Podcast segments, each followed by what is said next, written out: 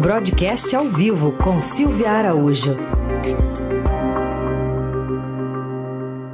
Editora do Broadcast da Agência Estado está aqui com a gente ao vivo todas as terças e quintas. Olá, Silvia, bom dia. Olá, Emanuel Bolfin. Olá, Heisen. Olá, ouvintes da Eldorado. Bom dia. Silvio Araújo, Copom ontem decidiu pela manutenção, né, como as previsões já apontavam, inclusive do broadcast, pela manutenção dos 2% na taxa básica de juros. Bom, isso aparentemente não surpreendeu. O que estão agora tentando analisar o que será daqui para frente e o Copom deu alguma sinalização, Silvia?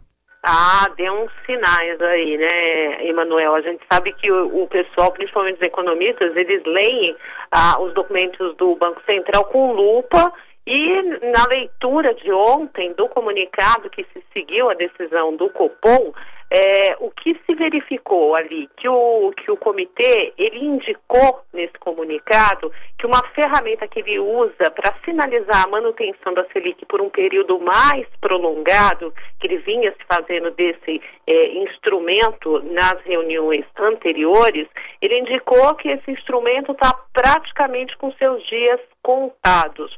Mas ele também ressaltou que a retirada desse mecanismo não significa uma senha para se aumentar a Selic logo ali. Então, fica a expectativa agora, com a retirada desse instrumento, de que em algum horizonte é, do ano de 2021, o Comitê de Política Monetária do Banco Central vai sim começar a ver a possibilidade de subir a taxa de juros básica do país, que hoje é de 2% ao ano. E por que isso? Pressões inflacionárias. A gente conversou aqui na terça-feira falando de inflação. A inflação do mês de novembro, medida pelo IPCA, ela acabou ficando até um pouquinho acima da mediana das projeções dos economistas, embora tenha arrefecido um pouco em relação ao mês de outubro, mas o próprio Copom, no seu documento, ele já está antevendo que o mês de dezembro deve ter sim um pouco mais de pressão é, inflacionária. Embora ele trabalhe essas pressões inflacionárias como choques temporários, ele acredita que isso não vai ficar instalado na economia e que antecipe aí uma subida de juros, ele está alerta porque o mandato do Banco Central é a inflação, né? Ele calibra, calibra a política monetária de acordo com o comportamento da inflação.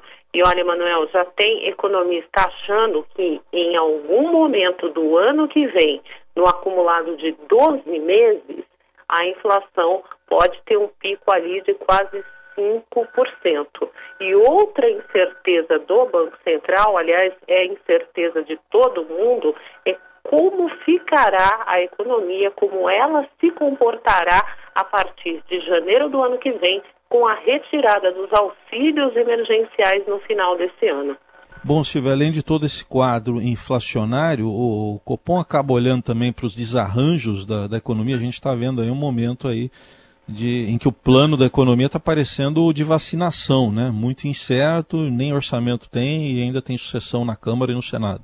Pois é, Raicin. É, de um lado, a gente tem essa briga toda de vacina, né? É vacina de São Paulo, é vacina o governo federal, as vacinas, né, que o governo federal é, trabalha com outras vacinas, é uma briga na questão da saúde e também tem uma disputa muito forte ali dentro da Câmara dos Deputados e do Senado para a recondução dessas duas casas, né, na verdade para escolher os futuros presidentes da Câmara e do Senado e toda a mesa diretora dessas duas casas. Isso vai acontecer em fevereiro do ano que vem.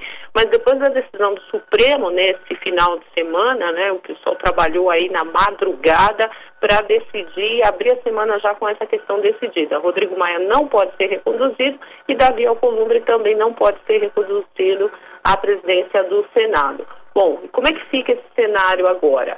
É, existe a briga de governo contra legislativo, que a gente sabe muito bem, a gente vem conversando sobre isso e mostrando que essa disputa tem interferido na pauta econômica que está no Congresso Nacional.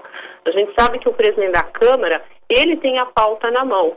Então, o, o, Rodrigo Maia até tentou ontem mesmo falar, olha, dá para a gente votar tributária assim ainda nesse ano, a gente consegue votar o primeiro turno é, é, da, da PEC 45 e aí a gente junta com aquele PL que o governo mandou, que era aquele que unifica o PIS e a CONFINS, que foi a única parte de tributária que o governo mandou até agora para o Congresso Nacional, mas no final do dia o relator da reforma tributária na comissão mista, ele já colocou um banho de água fria, falou que não, que os trabalhos da comissão devem se seguir até março do ano que vem. Ou seja, está toda a agenda econômica postergada, principalmente essa agenda de reformas, postergada para depois da eleição do novo presidente da Câmara e o novo presidente do Senado.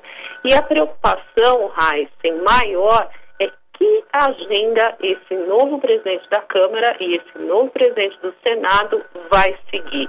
É uma agenda econômica, é uma pauta econômica, é uma pauta alinhada com a que a gente viu nos dois últimos anos, que resultou, inclusive, na aprovação da reforma é, da Previdência, ou se essa pauta vai tender ao Palácio do Planalto e vai ser uma pauta mais voltada a costumes e armamentista, né? Ontem a gente viu aquele decreto isentando é, isentando de imposto a importação de armas e esse já foi é, um sinal do que o governo espera do seu candidato, que é o Arthur Vira, que é do PP e líder do Centrão, e que o governo federal, que o Palácio do Planalto está esperando do seu candidato à presidência da Câmara dos Deputados caso Arthur Lira vença essa disputa. Muito bem, Silvia Araújo, editora do Broadcast, com a gente todas as terças e quintas. Semana que vem ela está de volta. Muito obrigado, Silvia. Até lá. Até lá com a ata do Copom, Emanuel. Ah, e vem a ata, aí vem tudo em detalhes. Aí a gente vai analisar com você, tá bom, Silvia? Tá jóia, até lá, gente. É.